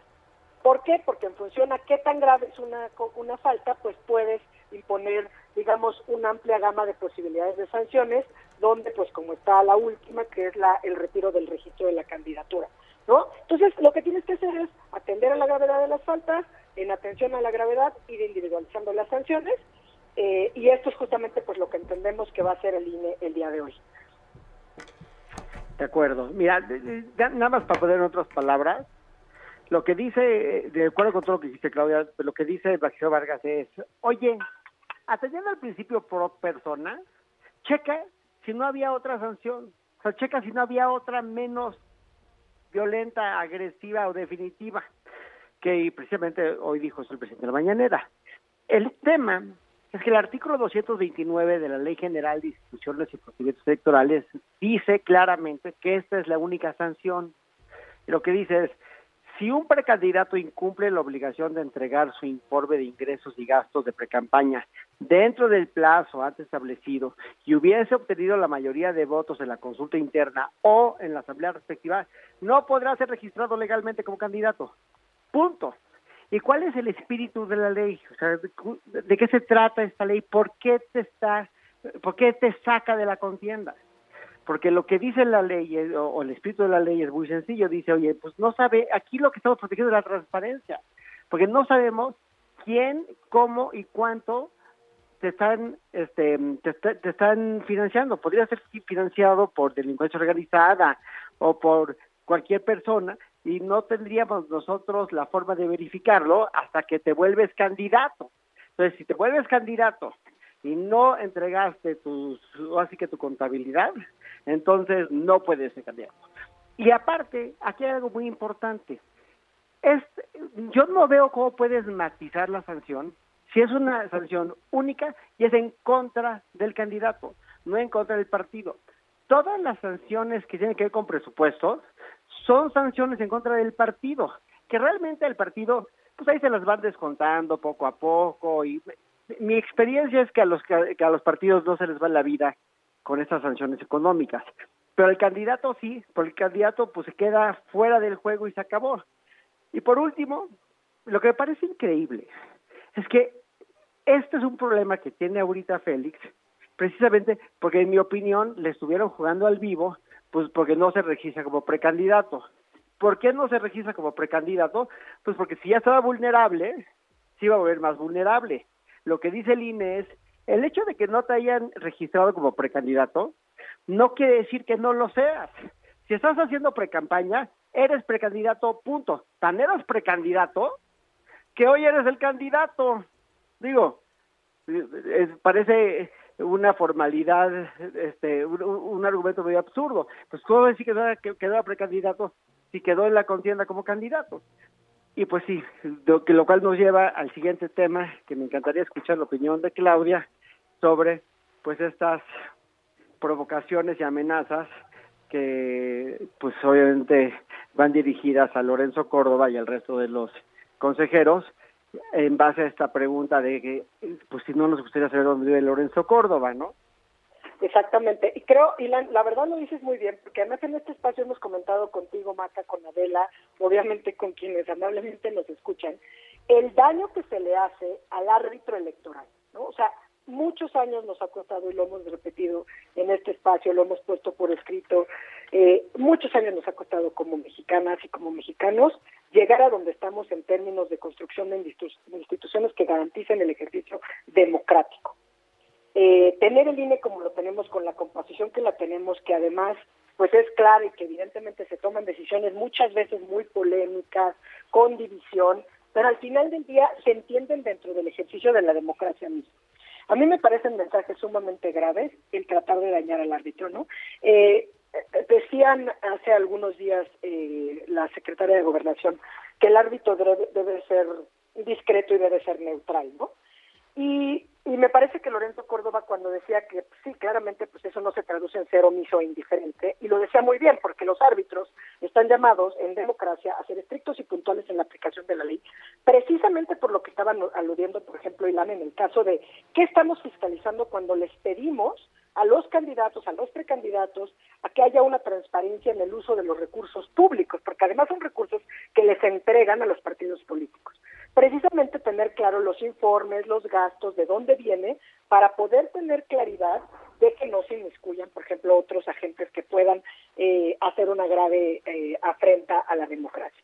Entonces, el carácter discreto del árbitro, pues depende eh, no solamente del árbitro, ¿no? Eh, eh, depende del partido, de cómo se estén comportando los juzgadores, los jugadores en el partido, ¿no? Entonces, eso es sumamente importante. A mí me parece que este llamado y estas amenazas, obviamente volvemos al tema de los tuitazos, que además también es muy lamentable que esté pues Mario Delgado ahí sentado con Félix Salgado mandando un mensaje que que pues poco nos alienta como ciudadanos porque llegar a tener un INE en la, en la situación que tenemos, pues la verdad es que solamente se explica con las luchas históricas desde la izquierda. O sea, evidentemente hay muchos actores que participaron y que construyeron esta incipiente democracia que tenemos, pero vienen desde la lucha de la izquierda para poder hacer frente y para poder tener una oposición que pudiera llegar a representarse. No se entiende por qué un partido que está en el gobierno, que tiene una mayoría aplastante en el Congreso de la Unión, pero en los congresos locales, eh, con amplia representación en toda la República Mexicana, se está comportando como si fuera una posición aplastada, como si no tuviera nada que decir. Entonces, esta amenaza, no solamente en contra del presidente del INE, que es claramente ad hominem, y que me parece que, lo que ha hecho Lorenzo Córdoba es de reconocerse muy institucional, defendiendo pues al, instituto y pues manteniéndose al margen diciendo, yo, el INE no es contraparte de nadie, ¿no? El INE no es contraparte de nadie, el INE, el INE es el árbitro, el árbitro de la contienda. Evidentemente no hay que deslegitimar la actuación del árbitro y sí tener pensado que, bueno, pues si no te gustan las decisiones de ese árbitro, tienes los mecanismos para impugnarlos. Desde luego tenemos todos y todos los ciudadanos también la vía de la protesta ciudadana, mientras sea pacífica para que no incurramos en otros delitos. La amenaza de Félix Salgado Macedonio de decir, si yo no soy candidato, además no va a haber elecciones en Guerrero, perdón, pero eso sí son los focos rojos sobre los que toda la ciudadanía tendríamos que estarnos preocupados, porque lo único que nos garantiza la alternancia democrática y la construcción de una democracia en un país es a través de la ruta de las elecciones. Y esa amenaza sí debería de ser absolutamente inaceptable en la ya amplísima cadena de amenazas intolerables del impresentable de Félix Salgado Macedonio. Sí, y de hecho de mencionar nada más que ya hay jurisprudencia que en materia electoral es una falta administrativa usar el podio electoral para amenazar a tus contrincantes, para incitar a la violencia. Y, independientemente de que para mí esta no es una amenaza velada, o sea, literalmente lo que dijo el presidente es, digo, lo que dijo Félix Salgado es, vamos a sus casas y vamos a ir por ellos y que no le anden rascando los huevos al toro. Pues digo, eso, si eso no es una amenaza, pues yo no sé lo que es una amenaza, ¿eh? Porque, digo, en ese lenguaje es clarísimo de si no resuelven como quiero que resuelvan, voy a ir a sus casas y voy por ustedes. El que a mí me diga, cualquier persona que viera a mi casa y va por mí, yo lo interpreto como una amenaza cuando obviamente ya manifestó públicamente que está muy enojado conmigo.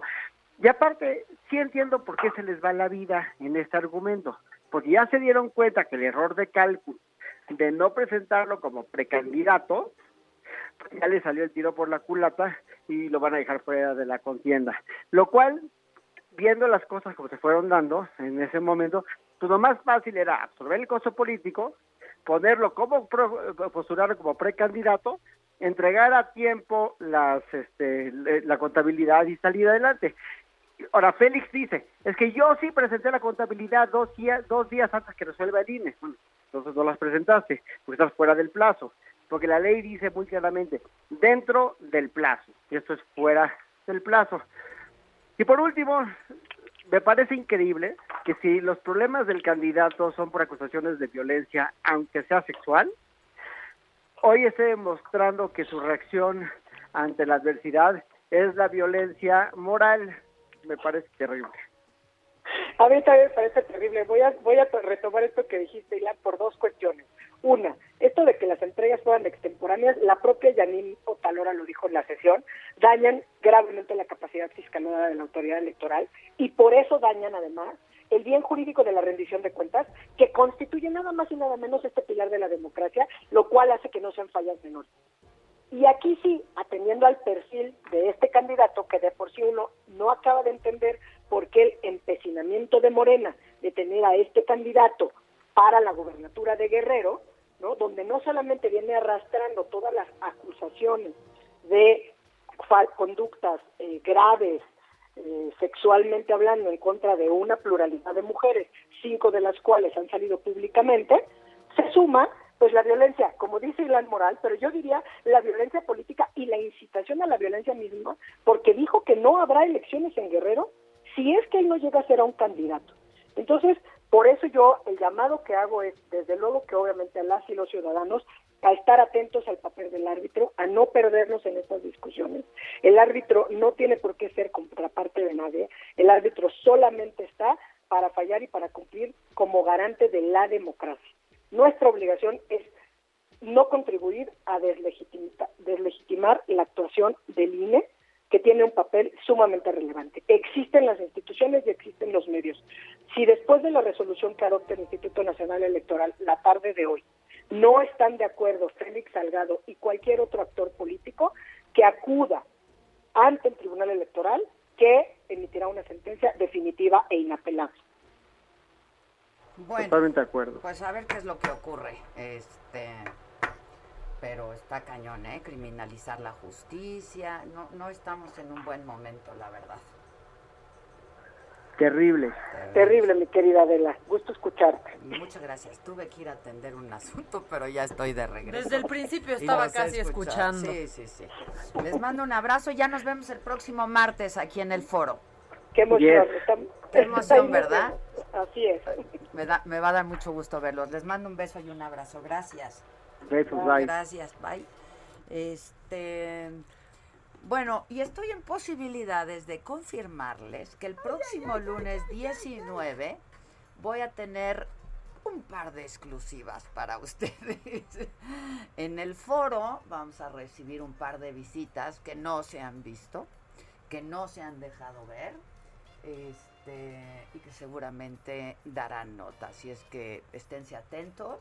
En los próximos días ya les digo quiénes son, pero mientras tanto, este, pues sí decirles que nos acaban de confirmar la presencia de eh, pues dos invitados que, que hemos estado trabajando en los últimos días, ¿no? Este, pues para empezar con todo, ¿no? Como nos gusta, una cosa bonita. En grande, o en sea, grande, pues en sí. grande. Este, así es que no dejen de sintonizarnos próximo lunes, lunes 19, a partir de las 9 de la mañana vamos a estar en televisión. Mucho nos está preguntando la gente si vamos a seguir en radio. Sí, por supuesto que vamos a seguir en radio, por donde nos han venido escuchando el último año, vamos a seguir, pero en tele vamos a entrar a las 9 de la mañana por el canal 10 de televisión abierta en la Ciudad de México y en la zona metropolitana. Nos pueden ver por los servicios de cable de Easy, Sky, Total Play, Axtel Y Star TV. y Star TV, ¿no? Este, si tienen megacable, compren, cambien de servicio. Se los dijimos ya. Se los Hace dijimos, ocho días o más, ¿eh? Este, y este, y pues eso, y eh, a las 10 de la mañana, como todos los días, de lunes a viernes, estaremos en radio. Y bueno, será una nueva propuesta en la televisión que pondremos a consideración de todos ustedes, el público, que finalmente pues son los que deciden qué contenidos quieren ver y qué contenidos no quieren ver. Yo creo que les va a gustar. La verdad es que hemos trabajado mucho para ofrecerles algo de mucha calidad y yo quiero aprovechar el momento para agradecerle muchísimo a todos los ejecutivos del Heraldo y de este grupo su apoyo, su confianza en una servidora, porque pues ahora sí que me han dejado ser y hacer, como hace muchos años no, no lo, lo- había intentado. Así es que muchas gracias de nueva cuenta por el, por el apoyo y por la confianza. Y pues eso, no sé, ¿tienes algunos audios por ahí? o? La gente ya están, o sea, les juro que yo también, o sea, aquí lo tenemos en la punta de la lengua, pero nos vamos a aguantar. Sí, nos sí, sí, vamos a nos vamos a aguantar. aguantar. Hola Maca y Adela, les mandé un audio de la reacción que tuvo mi madre al, a la vacuna, a la Sputnik, en la delegación Gustavo Madero. Se vio verdaderamente grave porque le detectaron después de la vacuna un cuadro de infección en vías urinarias. Eh, en la clínica del, del Seguro Social número 24 de urgencias, que está en insurgentes, no la quisieron atender. Y bueno, pues ojalá, ojalá las autoridades escuchen este llamado, porque la verdad es que no es posible que no estén atendiendo a las personas. Con una reacción, ¿no? Aparte. Ya, y dale, ¿sabes qué es que también? Oigan, pero nomás en tele, no. No, pero en radio, pero en redes sociales. Este sí lo podemos mencionar, por supuesto. Hay una joven desaparecida, eh, una señora de 53 años, está desaparecida. Hay un hashtag que se llama Encontremos a Olivia. A ver si lo subimos, ¿no? Y lo compartimos. Este, si ustedes nos pueden ayudar, lo vamos a agradecer muchísimo. Lugar donde fue vista por última vez en Coajimalpa, San Mateo, Tlaltenango, en la Ciudad de México. Este, ojalá podamos ayudar a esta, a esta familia para encontrar a Olivia. Ya nos vamos, pero mañana nos escuchamos 10 de la mañana. Me lo dijo Adela por el Heraldo Radio. Gracias y hasta siempre.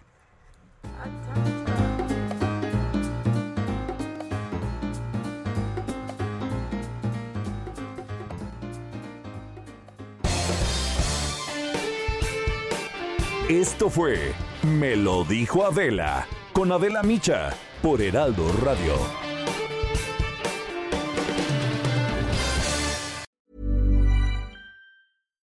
Hi, I'm Daniel, founder of Pretty Litter. Cats and cat owners deserve better than any old fashioned litter. That's why I teamed up with scientists and veterinarians to create Pretty Litter. Its innovative crystal formula has superior odor control and weighs up to 80% less than clay litter. Pretty Litter even monitors health by changing colors to help detect early signs of potential illness. It's the world's smartest kitty litter. Go to prettylitter.com and use code ACAST for 20% off your first order and a free cat toy. Terms and conditions apply. See site for details.